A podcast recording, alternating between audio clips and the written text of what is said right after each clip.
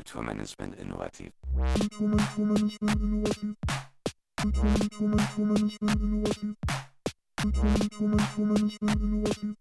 Kulturmanagement innovativ. Herzlich willkommen zu unserem Podcast Kulturmanagement innovativ Kontakt. Ein Projekt der Hamburg Open Online University von und mit Studentinnen des Instituts für Kultur- und Medienmanagement an der Hochschule für Musik und Theater in Hamburg. Mein Name ist Eva Hüster. Und ich bin Joyce Dietrich und diesmal sprechen wir mit Professor Martin Zierold. Martin Zierold ist nicht nur Studiengangsleiter am Institut KMM und unterrichtet Studierende in allen Präsenz- und Fernstudiengängen, er berät außerdem Kulturinstitutionen in Veränderungsprozessen und ist Gastgeber des sehr umfangreichen und auch sehr empfehlenswerten KMM-Podcasts Wie geht's? Und auch die Ursprungsfrage dieses Podcasts, wie kommt das Neue in die Kulturinstitutionen, stammt von ihm. Weil wir also mit unserem Studiengangsleiter und mit dem eigentlichen Initiator dieses Podcasts sprechen, ist dieses Gespräch etwas umfangreicher als sonst und hat auch reflexive Momente. In den Shownotes haben wir die Themen entlang einer Timeline dargestellt. Hier findet ihr wie immer weiterführende Links. Lieber Herr Zierold, schön, dass Sie da sind. Wir ähm, freuen uns, dass dieses Gespräch jetzt endlich stattfindet. Wir haben ja schon lange nach einem Termin gesucht. Ich finde, das darf man auch so offen sagen. Würden Sie denn vielleicht mal erzählen, die so verschiedene Stationen Ihres Berufswegs, der ja sehr vielseitig ist? Ja, erstmal äh, vielen Dank, dass ich da sein darf. Ich freue mich auch, dass das Gespräch stattfindet. Äh, tatsächlich hat es eine Weile gedauert. Ähm, das ist, äh, spiegelt auch ganz gut wider, was für eine intensive Zeit es gerade ist. Da kommen wir bestimmt im Laufe des Gesprächs ja auch drauf. Aber ich kann sehr gerne ähm, ein bisschen erstmal den Rückblick über den größeren Bogen machen, ähm, meine beruflichen Stationen Heute bin ich ja, das äh, ist ja wahrscheinlich den meisten Hörerinnen und Hörern des Podcasts dann auch vertraut, äh, im Hauptberuf Professor an der Hochschule für Musik und Theater am Institut für Kultur und Medienmanagement. Und wenn man an den Anfang meiner beruflichen Biografie guckt, ist es eigentlich auch, hat die ganz klassisch begonnen für jemanden, der heute an der Hochschule eben mit einer Professur ist. Ich habe nach dem Studium äh, ich direkt im Anschluss promoviert, ähm, habe die meiste Zeit meines äh, Studienlebens mit ein paar Stationen anderswo an der Uni Münster verbracht, da Sozialwissenschaften studiert mit einem Schwerpunkt im Bereich Kommunikationswissenschaft, auch englische Literatur und, Entschuldigung, einfach, was sich angewandte Kulturwissenschaft nennt, was gar nicht so anders ist wie Kulturmanagement oder damals gewesen ist, mit auch BWL-Inhalten, mit managerialen Inhalten. Und habe in dieser Dreierkombination an Fächern auch promoviert, wobei natürlich die eigentliche Forschung im Hauptfach passiert. Und das war eben bei mir eine sozialwissenschaftliche Promotion mit der Fragestellung, das war jetzt also 2004 habe ich angefangen, 2006 bin ich fertig geworden. Damals war das tatsächlich ein ganz heißes Thema, dann eine Zeit lang gar nicht mehr und jetzt, glaube ich, kommt so eine Art zweite Welle. Ähm, nämlich die Frage, was digitale Medien, ähm, digitale Kultur eigentlich mit der Erinnerungskultur macht. Und damals hat man es noch nicht digitale Kultur oder digitale Medien genannt, sondern neue Medien.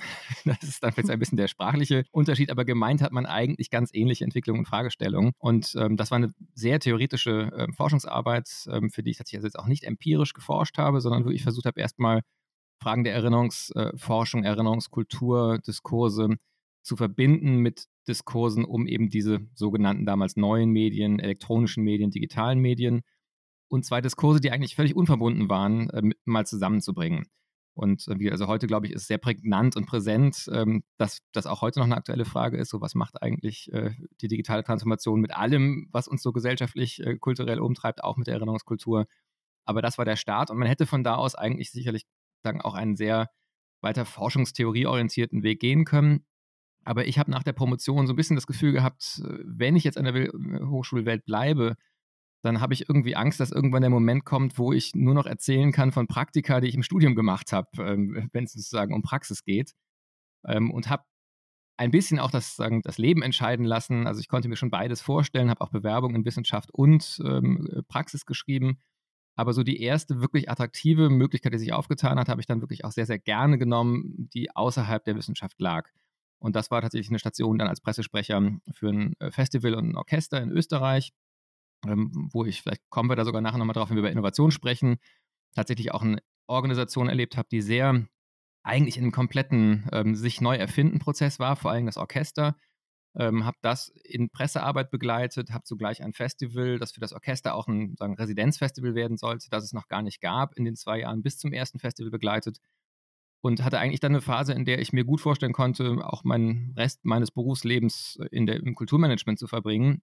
Allerdings nach so zwei gut zwei Jahren diese konkrete Tätigkeit als Pressesprecher, ich ja dann schon den Eindruck hatte, naja, Konzert 76 und Konzert 75 unterscheiden sich jetzt in den Aufgaben eines der, der Pressearbeit, der Medienarbeit nicht so richtig und war dann nochmal etwas neugierig, einfach was gibt es noch. Und da war es dann eigentlich wieder so, dass ich mir vieles vorstellen konnte, auch unterschiedliche Bewerbungen denkbar waren, aber dann sich eine Möglichkeit aufgetan hat, die so ein bisschen die manageriale Tätigkeit mit einer Forschungs- und Lehrtätigkeit zusammengebracht hat.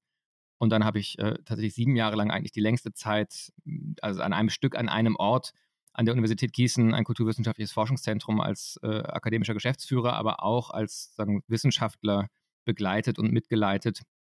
Und ähm, die nächste Station danach war dann tatsächlich schon eine Professur mit Kulturmanagement im Titel. Das war eine kleine ähm, private Hochschule von der Stiftung getragen in Karlsruhe, wo es ähm, einen Studiengang gab, Kulturmanagement und Kulturwissenschaft. Und da konnte ich quasi meine Karlsruher ähm, kulturwissenschaftliche Perspektive, äh, meine, meine Gießener kulturwissenschaftliche Perspektive und meine österreichische Kulturmanagement-Praxis äh, ganz schön zusammenbringen und auch einen Studiengang zu Kulturmanagement auf Bachelor-Level leiten. Und ähm, ja, das war dann schon der Schritt, äh, bevor Hamburg kam, wobei Hamburg ja als Gastrolle begonnen hat, die eigentlich nur so mit 20 Prozent auf zwei Jahre ausgelegt war. Und dann durch einige, jedenfalls für mich sehr glückliche Umstände, ist dann daraus die Professur geworden, die ich heute eben wirklich als, als Vollzeitprofessur habe. Und äh, äh, ja, mich nach, nach Norden geführt. Vielen Dank. Sie arbeiten ja auch noch, äh, Sie haben auch noch so eine Coaching-Ausbildung gemacht und ähm, betreuen Kulturorganisationen in Transformationsprozessen. Können Sie dazu noch etwas erzählen? Ja, klar. Das ist also ein bisschen manchmal gar nicht so klar zu, zu trennen, weil man sagen, als Wissenschaftler mit einem so starken Praxisfeld als Bezugsfeld, wie das im Kulturmanagement der Fall ist, eigentlich sowieso im ständigen Austausch auch mit Kulturorganisationen ist. Die Coaching-Ausbildung, die Sie angeführt haben, habe ich tatsächlich schon vorher in meiner Gießener Zeit gemacht. Das Gießener Forschungszentrum hat sehr stark sich an junge Wissenschaftlerinnen und Wissenschaftler gerichtet in der Phase der Promotion und der, den ersten vier bis fünf Jahren nach der Promotion. Ähm, und das ist eine biografische Phase im Wissenschaftssystem, die von sehr, sehr viel Unsicherheit geprägt ist und die ähm, ganz massiv auch immer von der Frage geprägt ist, bleibe ich in der Wissenschaft oder bleibe ich nicht? Und zwar sowohl unter, ähm, also mit dem Vorzeichen, möchte ich eigentlich bleiben oder möchte ich das gar nicht? Aber wenn ich beantworte mit ich würde gerne, heißt das dann eben auch noch nicht genau, ich schaffe es auch. Ähm, und zwar gar nicht so sehr aus Leistungsfragen, sondern weil einfach nicht genug Plätze sozusagen im System sind nach diesem Flaschenhals der ersten Jahre. Und deswegen war einfach ein großes Thema für uns an diesem Forschungszentrum, wie können wir eigentlich die Menschen, die bei uns Forschung machen, bestmöglich unterstützen in diesem auch biografisch einfach sehr herausfordernden Weg. Und das war eigentlich der Punkt, weswegen ich dann bei der Coaching-Ausbildung gelandet bin, dass so das Ziel war, vor allen Dingen mit Blick auf promovierende Postdocs ähm, ein gutes Beratungsangebot aufbauen zu können und ein bisschen auch schon die Idee, dass es sicherlich in so einer Rolle als wissenschaftlicher Geschäftsführer auch für die Führungsaufgaben nicht verkehrt ist, einfach so dass das Kommunikationsrepertoire ein bisschen um Coaching-Inhalte ähm, zu erweitern. Und ich habe dann zunächst mal eigentlich parallel zu meiner Gießener Zeit und dann auch in meiner Karlsruher Zeit ähm, nicht nur eben in Gießen, sondern auch Promovierende an anderen Standorten und sehr stark auch strukturierte Programme für NachwuchswissenschaftlerInnen beraten im Aufbau von guten Supportstrukturen. Also eigentlich kommt das eher aus dem Wissenschaftsmanagement tatsächlich, diese Coaching-Perspektive. Und als ich dann aber nach und nach in diesem kulturmanagerialen Bereich erst in ähm, Karlsruhe und dann in Hamburg an der Hochschule auch wieder stärker vertreten habe, da auch stärker mit Publikationen und so weiter sichtbar geworden bin, kamen dann immer wieder auch Anfragen von Häusern, die gesagt haben, wir haben gerade diese oder jene Herausforderung und würden uns freuen, wenn Sie mal einen Vortrag halten könnten oder würden uns freuen, wenn Sie mal einen Workshop mit unserem Team machen. Und das ist eigentlich etwas, ähm, so dieser ganze Bereich der Wissenschaft ist sehr, sehr zurückgegangen, weil ich einfach auch zeitlich das natürlich nur sehr begrenzt machen kann und dann irgendwie auch einen inhaltlichen Schwerpunkt setzen wollte. Und das ist, glaube ich, so ein Prozess der letzten fünf Jahre so gewesen, dass ich immer weniger im Bereich Wissenschaft beraten habe und immer mehr im Bereich Kultur beraten habe. Und heute ist so ein bisschen das Glück, ähm, einfach sagen, was, die, was das Themenfeld, was ich bespiele, das ist natürlich dieses Thema digitale Transformation, was bei mir ja auch im Titel der Stiftungsprofessur steht, die von der Serlat Stiftung finanziert, Innovation durch Digitalisierung äh, als, als Leitthema dieser Professur hat dass das ein Thema ist, was eigentlich fast jede Kultureinrichtung heute als Herausforderung beschäftigt ähm, und da natürlich immer wieder angeklopft wird und gesagt wird, können Sie uns helfen, wobei ich eigentlich mehr Dinge nicht tun kann, als ich tun kann und dann immer auch natürlich enttäuschen muss, aber es gibt eben auch immer wieder die Projekte, ähm, wo man dann in verschiedenen Formen zusammenarbeitet. Ich habe deshalb äh, nochmal so nachgehakt, weil ähm, Sie ja auch selber Leiter einer Kulturinstitution jetzt im weitesten Sinne sind. Also es ist natürlich eine Bildungsinstitution, aber es hat ja gerade in unserem Fall, aber auch allgemein eine Hochschule auch viel mit Kultur zu tun. Deshalb ist natürlich auch interessant, inwiefern, also gibt es dafür Sie einen Bogen, also machen Sie dieselben Sachen? Wir sind ja auch in einem Transformationsprozess. Die Studiengänge werden neu akkreditiert. Ich hoffe, das darf man aussprechen. Und genau, da würde, würde uns interessieren, inwiefern Sie quasi Ihre eigenen Ratschläge, die Sie anderen vielleicht geben oder Ihre eigenen Philosophien auch an der, an der HFMT und am Institut für Kultur- und Medienmanagement selber befolgen. Eine super Frage. Die würde, glaube ich, einen ganzen Podcast äh, kann, man zu der Frage sprechen. Und ich, also ich stehe auch sehr gern zur Verfügung, dass wir das ein bisschen weiter vertiefen. Ich muss vielleicht so zwei, drei Sachen rausgreifen dafür, ähm, um das zu beantworten. Vielleicht ganz kurz erstmal für diejenigen, die zuhören, die zum ersten Mal das Wort Akkreditierung hören, weil das ja tatsächlich ein sehr technischer Ausdruck ist, der auch wirklich sehr hochschulspezifisch ist. Das kann man sich vorstellen wie eine TÜV-Plakette für einen Studiengang. Und ähnlich wie ein Auto eben alle paar Jahre seine TÜV-Plakette erneuern muss, müssen auch Hochschulen alle paar Jahre ihre Studiengänge im Prinzip einem Qualitätscheck unterziehen. Und die Frage ist dann eigentlich, funktioniert das so? Kann man den überhaupt studieren? Ähm, finden die Menschen, die den gemacht haben, später auch eine gute Position? Lernen die die Dinge, die man lernen muss? Und das, da kommt dann quasi eine, eine kollegial zusammengesetzte, auch mit Studierenden, mit Alumni, mit Menschen aus der Praxis und mit anderen WissenschaftlerInnen, Gruppe für zwei Tage an die Hochschule und ähm, liest natürlich vorher ganz viel, was man denen zur Verfügung stellt und spricht da mit einem und am Ende kriegt man im besten Fall die TÜV-Plakette ähm, und kann sich auf die Schulter klopfen oder aber bekommt auch Anregungen, wobei diese Anregungen oft äh, gar nicht sagen was Schlimmes sind, also im Sinne von Motorschaden dringend den Motor wechseln, sondern eher auch Sachen sind, gucken Sie mal mit dem, was Sie können, könnten Sie doch dieses oder jenes noch mit integrieren, dann wird das dadurch vielleicht sagen nochmal anschlussfähiger in andere Bereiche. Also ganz oft sind das auch wirklich sehr, sehr hilfreiche und wieder innovationsfördernde Anregungen auch, die in solchen Prozessen entstehen können. Das erstmal so zur Erläuterung. Und genau wie Sie sagen, da ist das Institut KMM gerade mitten im Prozess, im ziemlich genau einem Jahr von heute ähm, aus werden wir sozusagen hoffentlich die, die TÜV-Plaketten dann uns wieder auf die, naja, auf die Türen klebt man sich die nicht wirklich, aber im Prinzip äh, sagen auf die Studiengänge wieder drauf tun können. Jetzt zu der Frage, ähm, sind Ähnlichkeiten zwischen Kulturmanagement und Hochschulmanagement oder Studiengangs- oder Institutsmanagement? Da würde ich auf jeden Fall sagen, sehr, sehr viele.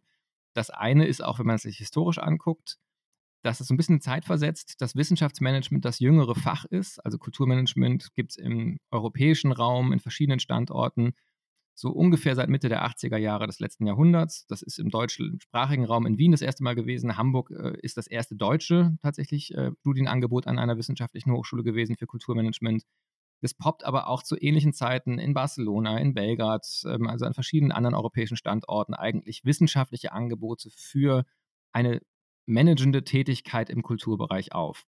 Und das ist ja erstmal ganz spannend, dass es so einen Moment gibt, wann ist quasi eine Zeit reif und was heißt das eigentlich dafür, dass gesagt wird, dass das ist ein Feld, was sozusagen so selbstständig oder so, so, so abgrenzbar ist und auch so spezifisch in seinen Bedürfnissen, dass dafür eine Hochschulausbildung notwendig ist oder plausibel zumindest wird. Und ähm, für den Wissenschaftsbereich passiert das auch, aber eigentlich so ein bis zwei Jahrzehnte später. Und wenn Sie jetzt nach, nach Studiengängen für Wissenschaftsmanagement gucken, werden Sie in Deutschland eine Handvoll finden. Und ohne das jetzt erforscht zu haben, würde ich sagen, wahrscheinlich Pi mal Daumen ähnlich viele, wie es vielleicht für Kulturmanagement so nach drei, vier, fünf Jahren ähm, äh, nach den ersten Gründungen gab. Und die Diskurse, die sich um diese Fachgründung auch entwickeln, auch strukturell ganz vergleichbar. Also es ist eine große Debatte, was heißt eigentlich Management für Hochschulen, was heißt eigentlich Management für Kultur? Geht es darum, einfach zu gucken, was bewährt sich in der BWL, was bewährt sich in so klassischen Managementstudiengängen wie MBAs, und diese Methoden bekannt zu machen, damit man professioneller unterrichtet. Und dann sagen natürlich die Menschen im Kulturbereich, genauso wie in den Hochschulen, nein, das kann es eigentlich nicht sein, weil wir doch eine ganz eigene Logik haben und anders funktionieren. Zahnpasta verkaufen ist nicht das gleiche wie Tickets fürs Theater zu verkaufen, ist nicht das gleiche wie Studierende für einen Studiengang zu gewinnen. Also die Frage um die, was ist die Eigenlogik und was ist übertragbar aus anderen Bereichen, das sind sehr heiße Debatten und die sich eben für beide Felder gleichermaßen auch in der Entwicklung dieses Fachs nachvollziehen lassen. Und wenn wir jetzt mal in die Gegenwart gucken und schauen, was sind denn die Herausforderungen, womit schlagen sich denn die Organisationen rum im Bereich Kultur und im Bereich Wissenschaft, dann gibt es auch unglaublich viele Parallelen. Also natürlich, wie eigentlich alle Organisationen, ist die digitale Transformation eine große Herausforderung, sicherlich auch ein ganz, ganz großer Motor für Veränderungen und auch vielleicht gute Entwicklungen. Aber zunächst mal auch was, wo die Organisationen einfach sich fragen, was, wie wird die Zukunft sein? Was ist unsere Rolle in einer Zeit, im Kulturbereich, wo man eben Netflix äh, zu Hause hat und äh, der Gang ins Theater sich vielleicht auf einmal mühseliger anfühlt, als er sich ähm, angefühlt hat, bevor es ein solches äh, umfassendes Angebot gab. Aber genauso, was ist eigentlich der, ähm, der Status von akademischem Lernen, wenn man so fast alles, was man sich an instrumentellen Dingen auch mit ein paar YouTube-Videos und vielleicht noch einem kostengünstigen äh, Online-Kurs drauf schaffen kann. Ich überspitze jetzt ganz bewusst. Ähm, also das als ein Thema. Ein anderes Thema, aber auch die, die, vielen anderen Veränderungen in der Gesellschaft. Wenn wir mal das Thema Nachhaltigkeit uns angucken, Klimawandel, dann sind wahrscheinlich Hochschulen und Kultureinrichtungen gehören im, im westeuropäischen Raum zu den Einrichtungstypen, die hinterherhinken im Vergleich zu anderen. Das ist auch eine spannende Parallele. Meine, eine meiner Thesen dazu wäre, dass, glaube ich, dass gerade beides Bereiche sind, die sich so sehr immer sicher waren, auf der Seite des Guten zu stehen, dass sie sich so mit der Frage, wie, wie moralisch und gut ist eigentlich unsere eigene Praxis, sehr lange, sehr wenig beschäftigt haben. Und das sieht man ja auch an der Diskussion zu Arbeitsbedingungen, sowohl in der Wissenschaft als auch im Kulturbereich. Und also Sie merken schon, ich, das war nicht so dahergesagt, dazu könnten wir eine ganze Podcast-Folge sicherlich füllen und vielleicht auch mehr. Es gibt ganz viele Parallelen, aber, und jetzt kommt sozusagen die das Letzte, was ich vielleicht noch kurz zu Ihrer Frage ähm, sage, ist eigentlich meine Rolle als Institutsleiter die gleiche Rolle oder strukturell eine ähnliche Rolle, wie wenn ich jetzt zum Beispiel mit jemandem spreche, der als kaufmännische Leitung oder als Intendantin ein Theater leitet oder vielleicht auch als künstlerische Leitung ein Museum leitet. Und da tatsächlich würde ich sagen, ist zunächst mal ein fundamentaler Unterschied, der auch wieder sehr spannend ist bei allen Vergleichen dieser beiden Felder. Und da müssen wir quasi zurückgehen bis aufs Grundgesetz eigentlich. Denn wenn man guckt, äh, auch wieder erstmal die Analogie, Kultur und Wissenschaft haben beide im Grundgesetz sagen eine staatlich zugesicherte Freiheit. Also sagen eine sehr, sehr große, man könnte auch sagen Narrenfreiheit, ähm, die sich schützt vor Interventionen des Staates zu sagen, was soll jetzt ein Museum eigentlich genau machen oder welche Unterrichtsinhalte sollen in einem Seminar an der Hochschule stattfinden. Da können beide Institutionsformen immer sagen, wenn es Interventionsversuche gibt, das ist nicht zulässig wir haben Wissenschafts- und Kunstfreiheit in Deutschland. Wenn man jetzt auf der Organisationsebene guckt, wer ist Träger der Kunstfreiheit in einem Theater oder Träger der Kunstfreiheit in einem Museum, dann ist das spannenderweise die Leitung. Und zwar nur die Leitung. Was auch dazu führt, dass diese ja auch sehr in der Kritik stehenden ähm, Dinge passieren können, dass in der Nacht vor einer Premiere ein Intendant sagen kann, ähm, das, was du da gemacht hast, äh, liebe Gastregisseurin, äh, gefällt mir nicht. Geh mal schön nach Hause, wir setzen deine Produktion ab und spielen jetzt stattdessen lieber was, was ich gemacht habe oder eben was auch alles an anderen Eingriffen und so weiter innerhalb der Struktur passieren, weil tatsächlich die Intendanz immer sagen kann, ich bin hier derjenige, der sozusagen über das Haus entscheidet in einem Stil und einer Art, jedenfalls von der theoretischen Möglichkeit her, die sagen Feudalsystem ist, wie sie wahrscheinlich in der Wirtschaft heute nirgendwo mehr funktionieren würde. Und letztlich sozusagen wirklich so die letzten Königreiche eigentlich sind, die es im, im auch gerade öffentlich finanzierten Bereich so noch gibt. Wenn man das jetzt im Wissenschaftsbereich ähnlich erwarten würde, also mit Institutsleitung eine solche Machtfülle und eine solche Gestaltungsmöglichkeit, ähm, wobei Gestalten vielleicht fast ein bisschen äh, soft ist, es ist ja auch letztlich eine Herrschaftsfülle, äh, die das bedeutet, dann ist tatsächlich der entscheidende Unterschied, dass also die Wissenschaftsfreiheit nicht bei der Hochschulleitung und schon gar nicht bei der Institutsleitung angesiedelt ist, sondern bei jedem einzelnen Lehrenden mit nochmal einem besonderen Privileg auf der Gruppe der ProfessorInnen. Und das ist tatsächlich führt in der inneren Struktur zu fundamental anderen Abläufen und eben auch Fragen von, wie kommt eigentlich das Neue ins System und wer kann was beeinflussen. Denn sie haben eben, sagen, wo sie das Feudalsystem oder sagen wir das, das, das Königreich im kulturellen Bereich haben, wenn wir jetzt von staatlich geförderten klassischen großen Hochkulturorganisationen sprechen, haben sie eigentlich so ein, ich nenne das manchmal Schrebergartenprinzip gegenüber den, den Königreichen in der Wissenschaft, wo quasi jede Professur sein eigenes kleines Feld hat und niemand kann ihn da reinfuchsen ähm, und, und reinreden was einerseits natürlich eine unglaubliche Freiheit und Vielfalt ist, aber andererseits die Frage von, wie steuere ich eigentlich solche Organisationen? Wie sorge ich dafür, dass eine Organisation eine gemeinsame Ausrichtung hat, unendlich viel komplexer macht, als wenn sie sozusagen eine Person an der Spitze haben, die im Prinzip über alles bestimmen kann. Es geht jetzt gar nicht darum zu sagen, ist eines gut oder schlecht. Ich glaube, bei beiden muss man sagen, sie haben ihre Dysfunktionalitäten. Wahrscheinlich sehnt man die Dysfunktionalitäten des Alleinherrschens gerade sehr viel stärker als die Dysfunktionalitäten vielleicht von so einem pluralen Modell, aber auch das plurale Modell hat seine Herausforderungen.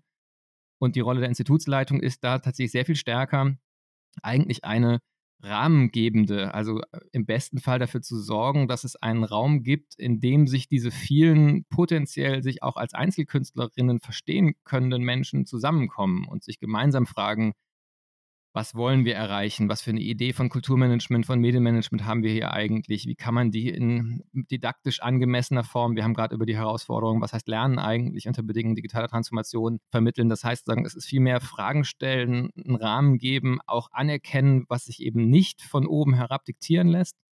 Und ähm, das ist keine ganz, äh, keine ganz einfache Rolle manchmal. Es ist, glaube ich, auch oft eine Rolle, die auch zu Enttäuschung führt, weil man ja manchmal durchaus mit dem Wunsch konfrontiert ist, warum entscheidest du das nicht einfach? Warum machen wir das nicht einfach so? Warum ist da so viel Moderation und so viel mal gucken und mal den Prozess abwarten? Aber es hat tatsächlich was zu tun, damit das es letztlich dabei auch um diesen Wert der Freiheit der Wissenschaft geht und auch den Wert der Freiheit der Lehre geht. Und ich persönlich mag diese Rolle tatsächlich auch ganz gerne, weil ich sowieso immer auch schon vorher so funktioniert habe, dass ich eigentlich mehr Lust habe, mit Menschen zu arbeiten, die auch wollen, als meine Zeit damit zu verbringen, Menschen irgendwie zum Wollen zu kriegen. Und ähm, das ist vielleicht manchmal mühselig ähm, und heißt auch, dass viele Sachen nicht passieren, die vielleicht passieren würden, wenn man mehr missionarischen Anspruch hätte.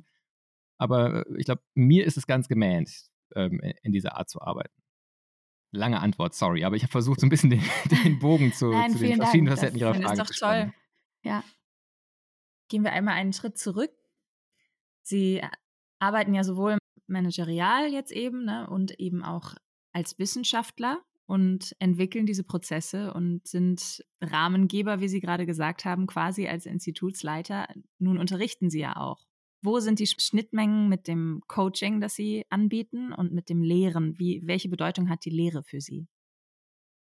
Also zunächst mal würde ich sagen, wirkliches Coaching im Sinne von, dass eine einzelne Person zu mir kommt und sagt, begleite mich über einen längeren Zeitraum, mache ich ganz, ganz, ganz selten nur noch.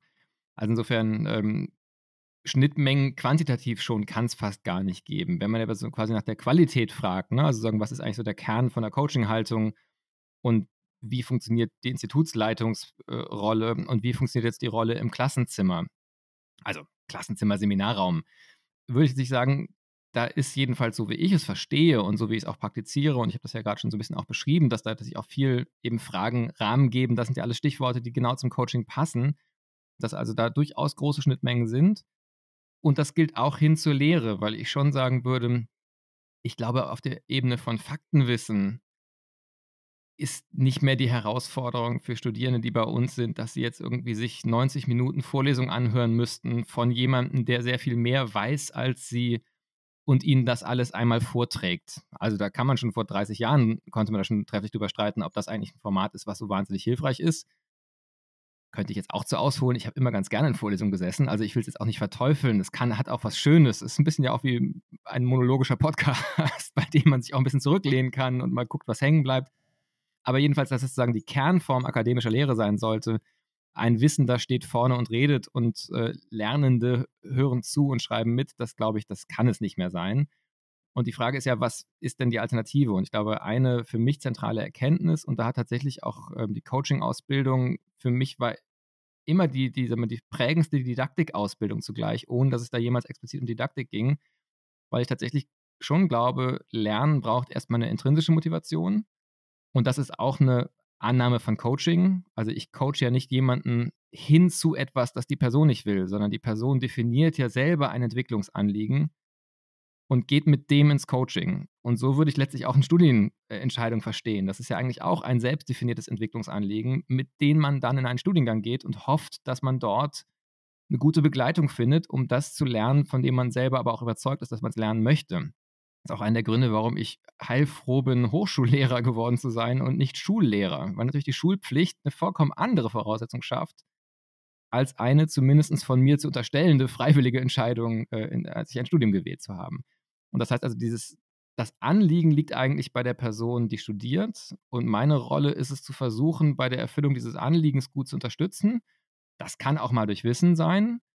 Es ist aber oft auch eben da, durch das Geben, das Schaffen eines Rahmens, in dem man Erfahrungen gemeinsam macht, die dann sagen, Lernen ermöglichen. Und wenn man es mal so beschreibt, dann würde man tatsächlich sagen, dann ist eigentlich zwischen Führung, das sich sagen als coachendes Führen versteht, Coaching im Sinne von wirklich ein 1 zu 1 Setting und jemanden als Coach begleiten und einem solchen Verständnis von einer lehrenden Rolle, die eigentlich eher eine, könnte sagen, Lernbegleitung, ein, ein, ein Lernsupport ist, kein großer Unterschied. Natürlich gibt es im Alltag immer noch auch andere Anteile und auch unterschiedliche Gewichtungen, aber ich würde sagen, so da ist ein gemeinsamer Kern, der vielleicht sogar mehr als eine Überlappung ist, sondern eigentlich wirklich ein gemeinsamer Kern ist.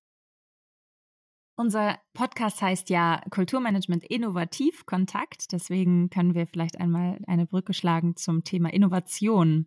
Was bedeutet Innovation für Sie? Wir fragen das jeden Gast, weil wir gemerkt haben, dass die ähm, Definitionen sehr unterschiedlich ausfallen. Genauso wie was bedeutet Kultur, was bedeutet Kulturmanagement und auch welche Relevanz hat Innovation in Ihren Augen, vor allem im Hinblick auf den Kulturbereich. Ja, super, super Frage und auch ein ganz, auch wieder eine ganz komplexe Frage. Ich habe mit dem Innovationsbegriff eigentlich im Grundsatz immer ein bisschen sogar mein Problem und muss es aber dann zugleich auch gleich nochmal relativieren weil ich schon glaube, dass es im Moment ganz wichtig ist, über Innovation nachzudenken und es ist auch gut, dass es diesen Podcast gibt und der Podcast wäre vielleicht auch ein schönes Beispiel für Innovation und wenn man mal ganz, ganz basal erstmal argumentiert, dann würde ich sagen, Innovation ist eben, sind diese Momente oder diese Prozesse, bei denen, man könnte sagen, das Neue ins System kommt. Ne? Und also wenn man den Beispiel eines solchen Podcasts jetzt am Institut KMM nimmt, da ist eine ganze Menge Innovation drin. Das eine ist, wenn man das Medienformat anguckt, also wir haben zu Beginn der Pandemie wenn wir jetzt auf den Februar 2020 zurückspulen, dann ist eigentlich über selbst die Idee, einen Podcast zu machen, höchstens ab und zu mal ganz vage im Modus von, man müsste mal gesprochen worden. Und dann kam halt irgendwie der Lockdown und äh, es ist quasi über Nacht eigentlich das Gefühl entstanden, das ist jetzt der Moment, da probieren wir es einfach mal. Und dann ist dieser erste Institutspodcast mit dem Wie geht's Podcast entstanden. Und dann ist aber, sagen wir, das, das eine mal so ein Experiment zu machen, das andere ist es zu etablieren und sozusagen auch andere Formate zu entwickeln, wie jetzt eben auch der Podcast, den Sie ins Leben gerufen haben. Das heißt, wir haben ja quasi ein Medienformat, das selbst eine Innovation ist, die so eine, als Teil von dem, was Hochschulangebote ausmacht, vor drei Jahren jedenfalls in unserem ganz konkreten Institut überhaupt keine Rolle gespielt hat. Und jetzt gibt es das auf einmal. Und zwar nicht nur einen, sondern eben so ein ganzes Repertoire, könnte man sagen, an, an Medienformen. Ihren wiederum auch im Zusammenhang mit dem HOU-Angebot, also auch noch mit dem Gedanken hier, eigentlich wirklich ein Lernformat zu entwickeln, das auch verkoppelt ist mit anderen Angeboten, das sich auch ganz ausdrücklich sagen nicht nur an Studierende richtet, sondern eigentlich das Wissen, was so eine Institution verkörpert, zugänglich zu machen, auch für Menschen, die sich nicht entscheiden wollen. Also ich glaube, da ist ganz viel mediale Innovation im Format, jedenfalls verglichen mit dem, was vorher ist. Da ist aber auch eine Innovation in der Frage, was ist eigentlich der Auftrag der Institution? Richten wir uns eben primär in einem Bildungsangebot an Studierende oder ist das ein breiteres Verständnis, ist da eine Transferidee da? Und eine nicht zu unterschätzende Innovation, jetzt auch wenn wir konkret über Ihren Podcast sprechen, steckt ja auch darin, dass Studierende auf einmal nicht diejenigen sind, die in der Lernrolle sind, sondern dass Studierende in der Rolle sind, die sagen, so, wir können einen Beitrag leisten, was dieses Institut sein könnte, was es tun sollte. Und wir nehmen das auch in die Hand und entwickeln dieses Format und setzen es um und setzen uns hin und sind nicht in der Mitschreibenden in der Vorlesungsrolle, sondern in der wir definieren die Themen und sagen, wer die Gäste sein sollen und befragen die. Also auch in der sagen, Entwicklung von, wer hat eigentlich welche Aufgabe, wer kann was tun an, in einer Institution, ist es ein schönes Beispiel dafür, dass hier ganz viel Neues ins System kommt. Und eben so dieses, das Neue ins System bringen, das würde ich sagen, ist für mich eine vielleicht ein bisschen fast tautologische letztlich, aber dann doch so eine ganz basale Frage, wenn ich gucken würde, ist etwas innovativ, würde ich mich schon fragen, macht es sozusagen in diesem Sinne einen Unterschied, der natürlich im besten Fall als eine Qualitätsverbesserung auch, äh, auch verstanden werden sollte und nicht nur einfach als ein es ist irgendwie anders, als was vorher war. Warum sage ich, ich habe ein bisschen ein Problem mit dem Innovationsbegriff? Er wird für mich oft sag mal, in, in vielen Diskursen als so quasi, das, das ist das Erstrebenswerte und Nicht-Innovation ist dann im Gegenzug immer das Schlechte und irgendwie Gestrige und äh, Behäbige. Und das ist so ein Verständnis, ich komme eher aus einer Perspektive, die sagt, dass wir eigentlich immer beides brauchen. Also dass sagen, die Herausforderung eigentlich ist, wie finden wir eine gute Spannung oder eine gute Balance aus Stabilität und Veränderung. Und ich glaube, dass im Kulturbereich und auch im Hochschulbereich Innovation gerade so wichtig ist, nicht weil Innovation per se gut ist, sondern weil wir vielleicht zu lang keine gute, also keine gute Balance gefunden haben, sondern zu viel Stabilität hatten. Und wenn das so ist, dann stimmt natürlich auch, dass so dieser Spotlight auf Innovation und, und die Werf, mit der Veränderung gefordert wird, wie wir es ja auch gerade erleben, berechtigt ist, weil wir einfach aus einer gewissen Phase vielleicht der, der Stabilität und äh, durchaus auch Trägheit kommen in diesen, in, also auch nicht in allen Einrichtungen, aber in manchen Einrichtungen, die dann auch so einen Nachholbedarf und auch vielleicht eine besondere Dringlichkeit erzeugen. Ich glaube, dass man aber eben aufpassen muss. Also ich bin keiner der Menschen, die irgendwie sagen, Disruption äh, ist, ist, sozusagen das, äh, das Großartigste, was einem passieren kann. Weil wenn wir einfach gucken, so was macht Menschsein aus, dann würde ich schon sagen, Menschen brauchen immer auch Bezüge zu etwas und etwas, auf das sie aufbauen können und etwas, das auch ein Rahmen ist, der ihnen Orientierung und Sinn gibt. Und das ist halt mit der kompletten Disruption auch schwer möglich. Und da ist dann eben eher die Frage der, der Dosis oder der Balance. Ich finde immer ganz schön, ähm, der Philosoph Odo Marquardt, den ich an der Stelle sehr, für mich sehr prägend äh, empfinde und wahnsinnig gerne lese. Übrigens auch tolle Texte, der hat sein ganzes Leben lang eigentlich nur Aufsätze geschrieben. Das stimmt nicht ganz, hat nicht auch einen Habil gemacht und so weiter, aber dann in seinem späteren Leben alles Reklamheftchen, also auch ganz günstig zu kaufen und hat auch immer gesagt, so das ist für, für ihn ist das die Schreibform gewesen, die seinem Denken angemessen ist, weil er eben nicht die ganz großen Thesen äh, und dicken Bücher entwerfen wollte, sondern eigentlich immer auch so im, im Versuch, ähm, hat sich auch als ein Nachfolger der Skeptiker aus der, aus der Antike verstanden. Und der ist mal, dem ist gesagt worden, er sei doch eigentlich ein Konservativer. Und ähm, ja, also hat seine hohe Zeit auch so zur Kohlzeit gehabt, 80er Jahre des, äh, des, letzten, ähm, des letzten Jahrhunderts. Und dann hat er gesagt, naja, ich bin schon ein Konservativer, aber das muss man so verstehen, wie in der Medizin konservativ verstanden wird. Und konservative Behandlung ist eben die Behandlung, die versucht, nicht gleich den Daumen abzuschlagen äh, oder sagen, operativ ranzugehen, wenn da was kaputt ist, sondern erstmal zu gucken, können wir auch ohne Operation das Ganze heilen. Und er meinte, sagen, wer halt nicht auch ein bisschen konservativ ist, der operiert am Ende überall rum und dann ist ziemlich sicher, dass der Patient tot sein wird. Und ähm, das ist vielleicht so ein Bild, das ich auch ganz, äh, ganz sympathisch und hilfreich finde. Es steht natürlich konträr tatsächlich zu einer heutigen Verwendungsweise von konservativem öffentlichen Diskurs. Auch darüber könnte man jetzt lange, lange sprechen, aber ich glaube, so in diesem Sinne von, von konservativ ist konservativ sein nicht per se schlecht, vor allen Dingen, wenn es eben diese Balance-Perspektive aus, ich sag mal, vielleicht besser etwas neutraler und unpolitischer in der Konnotation, eben Stabilität und Innovation. Vielen Dank für diese Ausführungen. Ich äh, versuche mal einen Bogen zu schlagen. Hoffentlich kann man das Gestammel rausschneiden. Also vielen Dank für diese ich lasse mein Gestammel immer drin. Ne? ja, vielleicht, vielleicht muss man das auch, äh, muss man das auch einfach so stehen lassen. Also äh, mir kommt die ganze Zeit der Begriff Intrapreneurship in den Kopf. Wir haben mit Henning Moore schon gesprochen, der den Begriff, glaube ich, zumindest auch sehr oft benutzt oder wenn nicht sogar geprägt hat. Und ich finde, dass ihre Idee ähm, oder, oder diese Sichtweise, die Sie jetzt gerade geschildert haben, die ist auf jeden Fall bei uns als Studentinnen von Ihnen auch schon angekommen. Also das, das ist was, was mir auch sehr einleuchtet. Und da hängt ja dran diese Idee einer BWL-Sprache äh, Mittelorientierung, also die äh, immer erstmal zu gucken, was ist denn da oder eben was kann man bewahren oder konservieren oder wo kann man da kann man bei schon bestehenden Prozessen ansetzen und ähm, fand irgendwie jetzt sehr interessant in ihrer Ausführung, dass sie eben sagen, dass das ist auch in jetzt zum Fall im Fall unseres Podcasts, wie Sie das geschildert haben, ja so eine Idee. Also wer kann eigentlich einen Podcast produzieren? Wir brauchen niemanden von außen. Wie können auch Rollen umgeschrieben werden und wie kann eben Verantwortung auch abgegeben werden an Leute, von denen man in einer klassischen hierarchischen Struktur jetzt erstmal nicht annehmen würde, dass sie diese Verantwortung übernehmen. Und das ich nutze jetzt diese Gelegenheit und sage mal Danke in unser beider Namen, glaube ich, weil das ja wirklich ein Moment ist, wo wir genau diese, alles, was Sie bisher auch geschildert haben, selber erleben konnten. Und nur deshalb gibt es diesen Podcast, weil Sie diese Räume und diese Rahmen eben schaffen. An dieser Stelle danke und eben nochmal diese, dieser Einwurf mit dem Intrapreneurship. Ich weiß nicht, ob Sie dazu nochmal was sagen wollen. Den Begriff benutzen Sie ja auch oder diese ganze Schilderung äh, machen Sie ja auch häufig, oder? Mhm. Also kann ich, kann ich gern was zu sagen. Ähm, mal ganz kurz Danke für das Danke und auch wenn es jetzt vielleicht ein bisschen sehr reflexiv wird, aber ich würde den Dank einfach auch zurückgeben wollen und zwar sowohl zurückgeben an Sie in allererster Linie, denn es braucht ja die Menschen, die die Idee haben und, und dann auch machen wollen. Ähm, also klar, es braucht auch den Rahmen, aber es braucht eben dann, der Rahmen alleine ist es halt auch nicht, wenn da kein Bild äh, entsteht und insofern ist das schon, glaube ich, ganz wichtig und was aber auch wichtig ist, auch tatsächlich um ehrlich und stimmig zu bleiben zu, zu der Frage, wer gibt denn hier den Rahmen? Das bin ja nicht ich und schon gar nicht ich alleine, sondern das ist ja auch wieder ein kollegial gemeinsamer Prozess. Wir haben sagen, das Lernlabor als auch sagen, ein Drittmittelprojekt, was von der Klausen-Simon-Stiftung gefördert wird, in dessen Rahmen eben auch solche Experimente gefördert werden können, ganz stark eben auch Studierendeninitiativen möglich sind.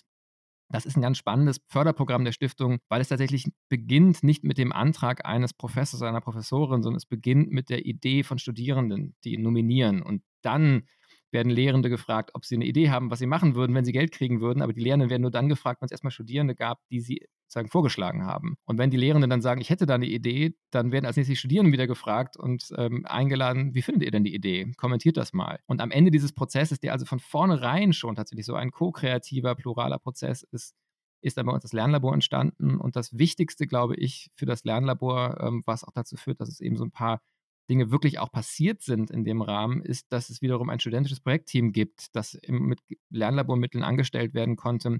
Also deswegen ist mir ganz wichtig, da nicht die, die Lorbeeren für mich alleine zu nehmen. Ich glaube schon, dass ich, ähm, das, das, das kann ich auch nehmen und das beanspruche ich auch für mich, dass ich auch, auch einen Anteil bei habe und auch sozusagen ähm, eine Rolle bei habe, aber eben tatsächlich alles andere als eine exklusiven. Und ähm, das fällt mir ganz wichtig. Aber jetzt zu der Frage von Mittelorientierung, Entrepreneurship.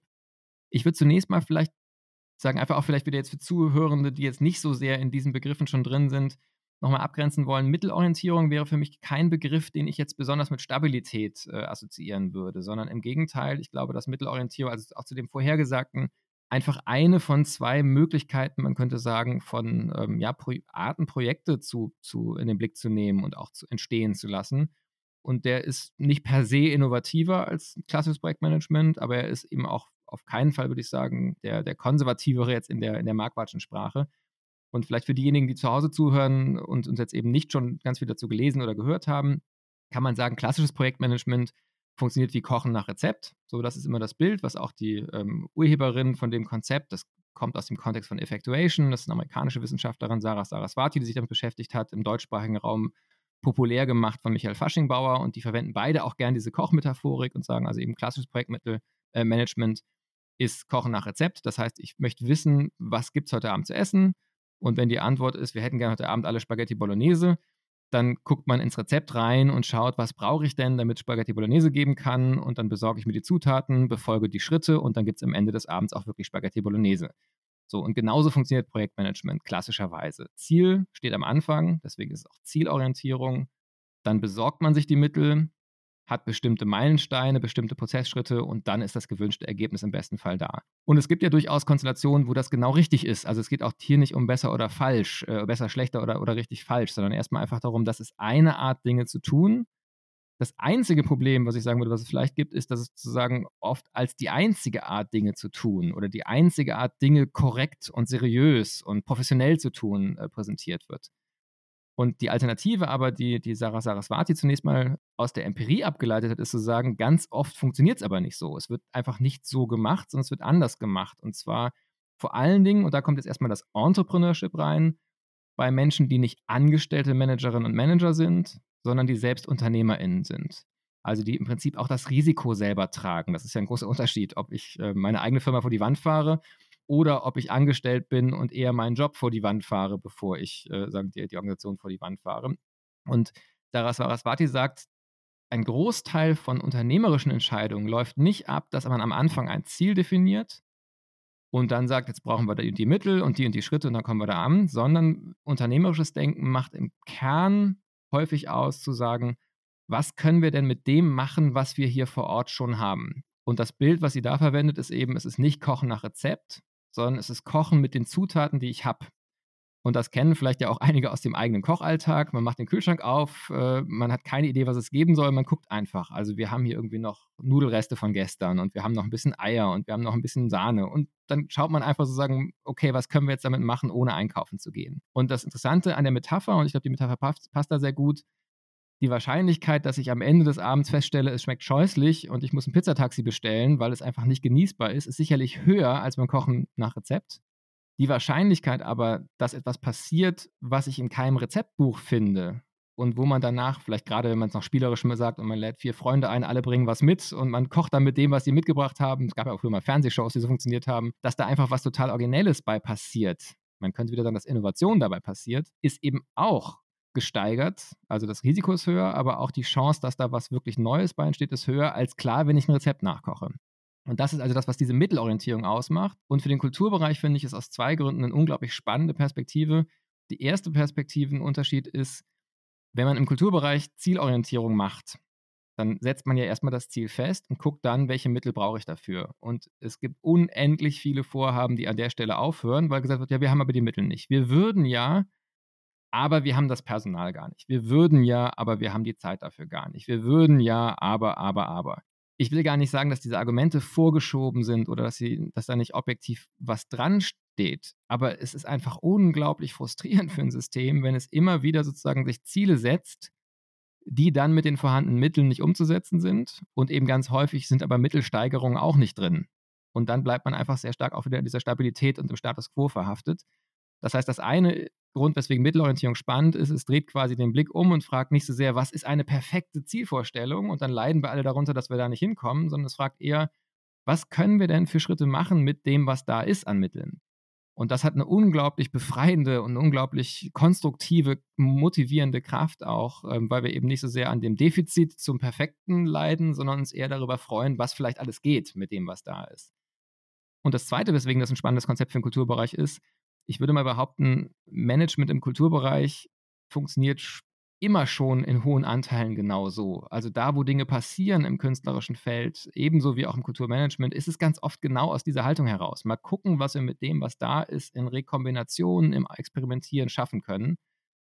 Und dieses Konzept gewisserweise wertet diese Praxis auf die ganz häufig auch von Studierenden, wenn sie zum Beispiel in Praktika gehen und zurückkommen und sagen, die, die machen das ja alle gar nicht so, wie es im Projektmanagement unterrichtet wird. Und irgendwie kommen sie mir so vor, ne, ich muss denen jetzt beibringen, wie man richtig Projektmanagement macht. Das ist ja alles defizitär. Und Effectuation zeigt uns, das muss nicht defizitär sein. Natürlich gibt es auch Chaos und Dilettantismus. Nicht alles, was irgendwie nicht klassisches Projektmanagement ist, ist deswegen schon super. Aber es gibt eben auch diese durchaus sozusagen funktionierende Form, anders als im klassischen Projektmanagement zu arbeiten, die gerade auch ihren Wert und ihre Berechtigung hat und vielleicht an manchen Stellen sogar höhere Potenziale bringen kann. Und das finde ich einfach auch wichtig zu erinnern, dass manchmal sozusagen auch die Praxis eine Weisheit haben kann. Und sobald mir dann so einen Namen gibt, wird sie quasi aufgewertet. Vorher ist es auch schon gemacht worden, aber da hat man es nur verglichen mit klassischem Management gesagt, so das ist aber alles hier so ein bisschen handgestrickt, was ihr macht.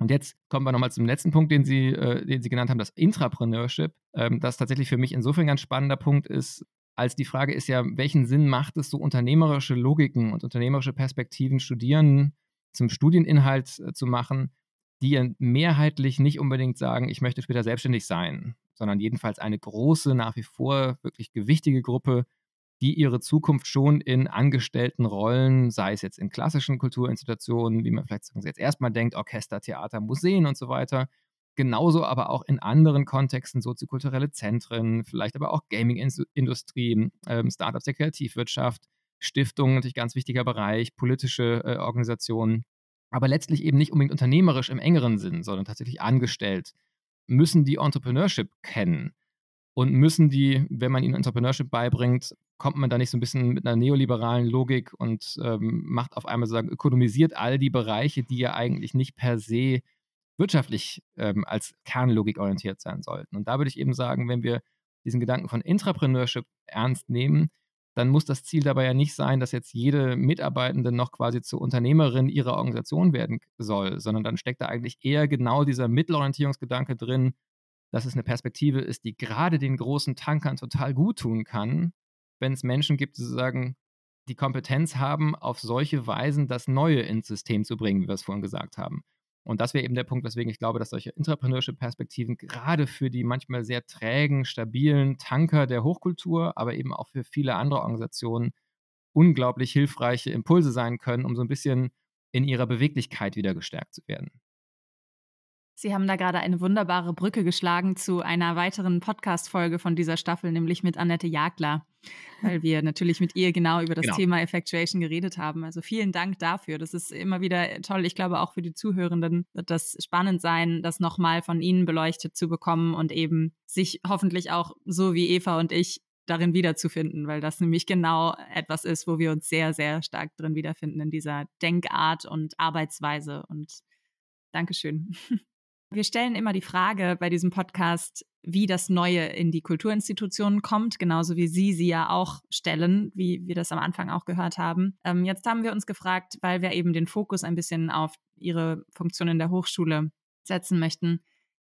Sie sind eben eigentlich schon sehr darauf eingegangen, wie das Neue in die Hochschule kommen kann und wie auch die verschiedenen Stakeholder, Dozierende und Studierende da eine Rolle spielen können. Deswegen würde ich die Frage jetzt gar nicht nochmal stellen, sondern haben Sie denn vielleicht noch einen Wunsch oder einen Impuls oder eine Vision, wie ganz praktisch wirklich in der Umsetzung sich da konkret vielleicht im nächsten Jahr noch Dinge tun können, an denen diese Stakeholder beteiligt sein können oder wie sie sich beteiligen können? Also ich verstehe es ein bisschen als die konkrete Einladung auch nochmal zu formulieren, so was, was für Entwicklungsmöglichkeiten und eben aber auch Beteiligungsmöglichkeiten oder Impulsmöglichkeiten gibt es eigentlich aktuell, aber vielleicht auch grundsätzlich an einem Institut wie dem Institut KMM, aber dann auch vielleicht wieder beispielhaft für so eine, einen Bereich einer Hochschule. Und so das erste wäre, dass ich einfach hoffen würde, dass sozusagen so eine Atmosphäre oder man könnte auch sagen Kultur auch wirklich erlebt wird, äh, wahrgenommen wird, indem zunächst mal alle, die irgendwie Stakeholder sind, äh, Stakeholderinnen sind, sich eingeladen fühlen, wenn sie Impulse sehen. Und das können Impulse der Kritik sein, also auch erstmal zu sagen, so wie es ist, ist es nicht gut. Und es kann genauso, und das macht natürlich dann oft leichter, wenn es schon konkret äh, konstruktiv gewendet ist, eben Impulse für Veränderungen, für, für Neues sein, zu sagen, so, mach doch mal das, probiert doch mal das oder lasst mich das und das probieren. Also dass eine Atmosphäre da ist, wo zunächst mal einfach alle sich eingeladen fühlen, sowas zu benennen und einzubringen. Und ich glaube, dass das schon unglaublich leicht vielleicht gesagt, aber wahnsinnig schwer äh, in der Praxis wirklich in die Breite einer solchen Einrichtung, die ja eine unglaubliche Vielzahl von Akteurinnen und Akteuren umspannt. Wenn wir da die Alumni mitdenken, die ich ausdrücklich mitdenken wollen würde, wenn wir da Lehrende, die vielleicht nur einmal im Jahr am Institut äh, einen Tag im Fernstudium was unterrichten, mitdenken, wenn wir da ähm, die Studierenden natürlich ganz klar, die Mitarbeitenden, die vielleicht gar nicht im, im, im, Seminarraum stehen, aber einfach in der Verwaltung ganz wichtige Beiträge machen. Also wenn wir all die verschiedenen Stakeholderinnen und Stakeholder uns angucken, bis das wirklich bei allen ankommt und alle diese Erfahrungen machen, dass sie sozusagen eingeladen sind, sich für das Ganze zu interessieren und das Ganze zu kommentieren und, und, und Ideen einzubringen, dann wäre das, glaube ich, schon sagen, ein, ein gar nicht so kleiner Schritt. Ähm, und ich glaube, auf dem Schritt, das wäre meine Hoffnung, auf diesem Weg haben wir vielleicht schon ein paar Schritte gemacht.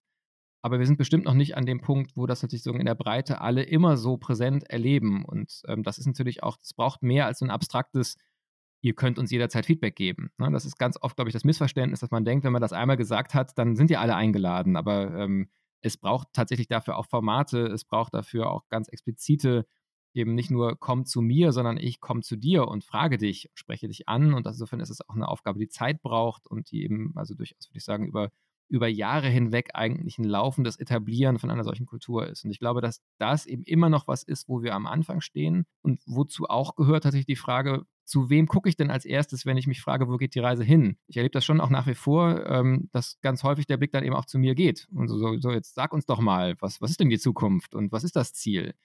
Und ich will mich dem auch nicht völlig entziehen, einerseits, weil natürlich ist es auch eine Aufgabe für Leitungen, dazu Ideen zu haben und sicherlich auch jemand, der einfach Vollzeit an so einem Institut in so einer Position ist und dafür auch gut bezahlt wird, äh, sollte auch nicht immer sagen, so, ah, das, da habe ich jetzt aber gar nichts mit zu tun, ich moderiere hier nur. Also klar, das ist auch Teil meiner Aufgabe, aber eben ausdrücklich nicht exklusiv und ich glaube auch tatsächlich, ich glaube nicht, dass ich irgendeine Idee an diesem Institut durchsetzen kann, wenn es nicht zugleich eine gemeinsame Idee ist. Also ich glaube tatsächlich ganz konkret, ich, so wie ich als Persönlichkeit irgendwie gerne arbeite, könnte es nicht, weil ich einfach da keinen Spaß dran hätte und dann irgendwann auch eher mein, die Lust dran verlieren würde. Aber ich glaube halt auch, es wäre nicht hochschuladäquat und es wäre auch, wenn es wirklich eine Veränderung ist, die nicht nur in meinem Klassenzimmer passiert, das ist natürlich liegt in meiner Hand, sondern die wirklich sagen, in der Breite passiert, dann braucht sie auch Kolleginnen und Kollegen, dann braucht es Studierende, die wissen, wozu dient das und das kann man nicht einmal irgendwie mit einer tollen Rede flammend als Plädoyer und dann vielleicht noch einer schönen Visualisierung einer Zukunftsvision äh, allen vermitteln und dann machen das alle, sondern das braucht quasi einen gemeinsamen Weg, auf dem so eine Idee zu einer gemeinsamen Idee wird oder, so würde ich es eben noch eher sehen, eine ganz neue gemeinsame Idee aus ganz vielen Ideen sich ent entwickelt. Und ich glaube einfach, dass dieser Prozess einer ist, ich würde behaupten, der hört nie auf. Und insofern lerne ich selber zum Beispiel auch gerade, ich habe selber, glaube ich, manchmal zu viel von der Akkreditierung gesprochen, weil sich damit auch das Bild verfestigt hat, die Akkreditierung ist der einzige Moment, wo man jetzt nochmal irgendwie groß nachdenkt und da muss der ganz große Wurf kommen und danach hat man dann irgendwie alles anders oder ganz viel Innovation im System und läuft dann aber wieder quasi mit dieser Innovation irgendwie auf dem nächsten Level oder sowas. Und ich glaube, so funktioniert es eben dann tatsächlich auch der, im Alltag, in der Praxis nicht. Es gibt nicht den einen großen Wurf im luftleeren Raum, den man, wo man das Alte nimmt und nochmal ein paar Schrauben rauswirft und nochmal alles neu arrangiert und dann weitermacht, sondern es wird bestimmt spürbare Entwicklungsschritte auch im Kontext der Reakkreditierung gehen, aber damit hört es nicht auf, sondern es ist dann eigentlich, dann geht es darum, die Ideen überhaupt erstmal in Studiengängen, die ja alle mindestens, wenn Studierende es schnell machen, zwei Jahre oder länger dauern, auch wirklich vom ersten Semester bis zum letzten Semester wirklich mit Leben zu füllen. Und dabei lernt man wieder was und entwickelt es wieder weiter. Also ich glaube, so ein bisschen, ähm, also ver verstehe ich selber gerade, dass es, es auch ein bisschen ein Entlasten dieses Moments der Reakkreditierung für uns braucht und ein wirklich eher Sehen eines ganz langen Marathons der kontinuierlichen, des kontinuierlichen gemeinsamen Nachdenkens, Ideen sammelns, Ideen ausprobierens, der, der im besten Fall nie aufhören sollte. Was mir nur dazu einfällt, weil das so schön ist, weil genau diese Prozesse, die Sie gerade beschrieben haben, wirklich für uns sichtbar geworden sind im Laufe des ersten Studienjahres. Also das muss man schon so sagen. Wir haben dann ja auch von der Reakkreditierung gehört und trotzdem passieren ja wirklich am laufenden Band gerade Dinge und kleine Projekte werden größer und, und verschiedenste, verschiedenste in den, also sowohl digital als auch jetzt vor Ort. Man kriegt so mit, dass sich immer die Dinge weiterentwickeln. Und das ist eben genau wie Sie sagen. Also, aber trotzdem ist es auch dieser Gedanke, dass wir, glaube ich, schon, ich glaube, jeder Studierende denkt einmal kurz, ah, in zwei Jahren wird der Studiengang neu gemacht. Ah, schade, Mist, warum habe ich das denn jetzt gemacht? Also es ist so diese, dieses vorschnelle Denken, als, als würde die Qualität dann mit einem Schlag um, um 500 Prozent besser werden und so anstatt zu sehen, nee, die Studienbriefe werden jetzt schon ausgetauscht nach und nach, es gibt jetzt schon die Entwicklungen und die Angebote und so weiter. Also nur das nur ganz kurz als auch vielleicht Rückmeldung mal von, ähm, von unserer Seite. Genau. Ja, ich finde auch hier ähm, ist irgendwie die dieser, dieser Hochschulkontext, zumindest an unserem Institut für Kultur- und Medienmanagement, äh, ist so wie in klein das, was ja auch in groß stattfindet. Also, äh, dass die, die Veränderung eben überhaupt nicht mehr was Punktuelles ist oder was, was sprunghaft passiert, sondern wie wir ja sehen, also jetzt ganz persönlich gesprochen, gerade ist irgendwie Corona so am Abklingen und man kann das erste Mal ein bisschen durchatmen und dann kommt was noch viel Größeres, nämlich ein Krieg, ein Angriffskrieg in der Ukraine und irgendwie die Anforderungen daran, sich ständig zu verändern, werden ja immer häufiger oder immer größer. Und das ist ja auch was, was wir, glaube ich, hier am Institut auf eine bestimmte Art lernen, nämlich so, dass, dass tatsächlich Transformation eigentlich ein konstanter Prozess sozusagen ist. Also auch wenn es ein Widerspruch ist, aber es ist etwas, was permanent stattfindet und e-, eben nicht, wie Sie sagen, nur punktuell. Ich bin ganz bei Ihnen. Ja, und, äh, und da kann man vielleicht auch die letzte Frage anschließen, die, ähm, die wir gerne immer stellen, weil wir ja doch immer sprechen mit Menschen, die, also wir ja immer sprechen aus der Perspektive der Studierenden. Und da wäre unsere Frage, wir sind ja angehende Kulturmanagerinnen in einer Welt, die so ist, wie sie ist, nämlich wie gerade beschrieben, also verknappt könnte man sagen, diese VUCA-Welt, in der wir arbeiten werden, in der wir auch leben. Und unsere Frage an Sie wäre, ob Sie vielleicht einen Ratschlag oder einen Hinweis oder einen Leitsatz hätten, den Sie uns stellvertretend natürlich für alle, die sich damit beschäftigen, mit auf den Weg geben wollen, auf den weiteren also das ist eine Frage, auf die man sich ja vorbereiten konnte, weil, weil sozusagen in der einen oder anderen Form ja eben wirklich ein, eine Standardfrage ist. Und ich tue mich mit der, also mit dem Finden einer Antwort tatsächlich sehr, sehr schwer, ähm, aus verschiedenen Gründen. Das erste ist, und das ist mir jetzt wirklich auch durch Corona nochmal sehr deutlich geworden, ich glaube, es gibt ja immer so den Punkt, auch in einer, gerade in einer lehrenden Biografie, äh, wo man scherzhaft oft ja sagt, so komisch, die Studierenden werden immer jünger und irgendwann merkt man ja, ähm, nein, man ist es eher selber, der immer älter wird und die Studierenden sind ja mehr oder minder im immer gleichen individuellen Alter, wenn sie an der Hochschule sind. Und auch schon vor Corona kommt natürlich Momente, wo man sich einfach merkt, so jüngere Generationen haben an bestimmten Stellen einfach eine andere Lebenswirklichkeit und eine andere Erfahrung, eine Sozialisation und dieser Unterschied, der am Anfang vielleicht, wenn man selber noch an der Promotion steckt und das erste Mal unterrichtet und eigentlich das gleiche Alter hat wie die Menschen, die da vor einem sitzen, entstehen da Punkte, wo man einfach merkt, so dass, dass da, da sind Sachen anders, die kann ich vielleicht gar nicht mehr verstehen oder jedenfalls sind sie mir nicht unmittelbar so vertraut, wie sie es noch waren, als man eben selber noch sehr viel näher dran war an dieser Lebenswirklichkeit. Und also diese erste Erkenntnis, gekoppelt dann mit so etwas wie Corona, wo ich wirklich sagen muss, es ist, glaube ich, schwer vorstellbar, was das für ein Studium bedeutet, wenn man es nicht selbst erlebt hat. Und selbst als ein wieder Hochschullehrer, der natürlich ganz nah dran war, der an ganz vielen Stellen genauso herausgefordert war im Sinne von, wie finden wir jetzt gemeinsam Formen, die digital funktionieren, die vorher, wenn wir vorher im Klassenzimmer zusammengesessen haben, gibt es natürlich Elemente von einfach dieser Lebensphase Studium, die durch Corona einfach ausgesetzt waren und für manche ja im Prinzip fast ihr ganzes Studium über ausgesetzt waren, verbunden mit unglaublichen Fragen, was ist eigentlich, wie wird die Welt dann danach aussehen, was heißt das für Berufsmöglichkeiten? Und so weiter. Also eine solche Form der Zuspitzung auch von Unsicherheit, Sie haben es ja selber auch sagen, diese VUCA-Welt angesprochen, wo jetzt jemand wie ich, der tatsächlich im Vergleich eigentlich, sag mal, 89 war ich zwölf Jahre alt, da ist die Mauer gefallen, dann habe ich irgendwie mein Abitur gemacht, ein paar, paar Jahre später, ähm, habe eine Studienzeit gehabt, die von vergleichsweiser Stabilität, natürlich haben wir da auch schlimme äh, Entwicklungen in Europa momentan, momenthaft gehabt, aber doch im Großen und Ganzen, wenn man jetzt mal vergleicht, was so die letzten drei, vier Jahre und natürlich insbesondere nochmal so die Corona-Zeit Studierende durchgemacht haben, dann kann man schon sagen, so das Leben meiner Generation ist eine große Party gewesen im Vergleich. Und zwar gerade auch mit Blick auf die Studienzeit. Und dann habe ich noch unglaubliches Glück gehabt und konnte jetzt sozusagen die Schwierigkeiten, die es jetzt gibt, äh, sagen als Beamter, ähm, ohne irgendwie Kurzarbeit und, und Zukunftsängste zu verbringen.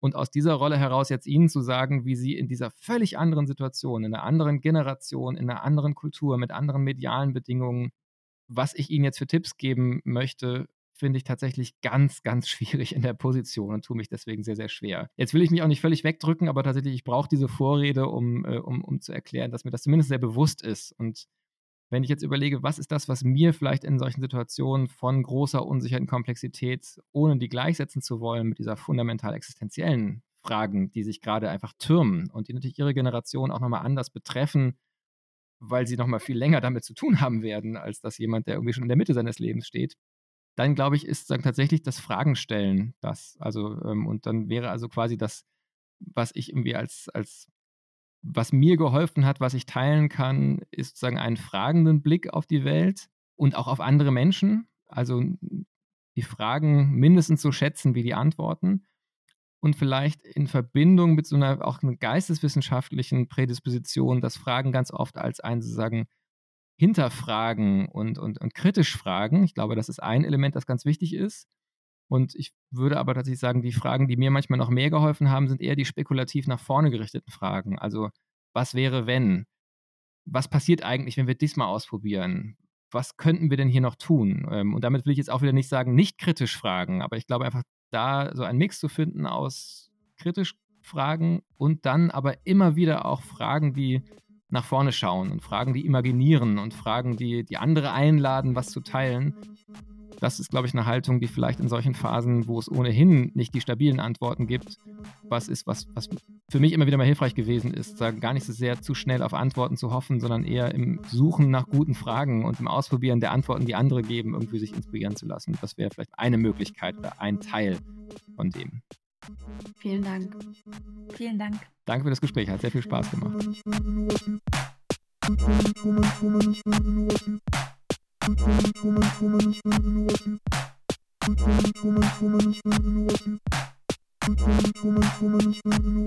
Kulturmanagement innovativ.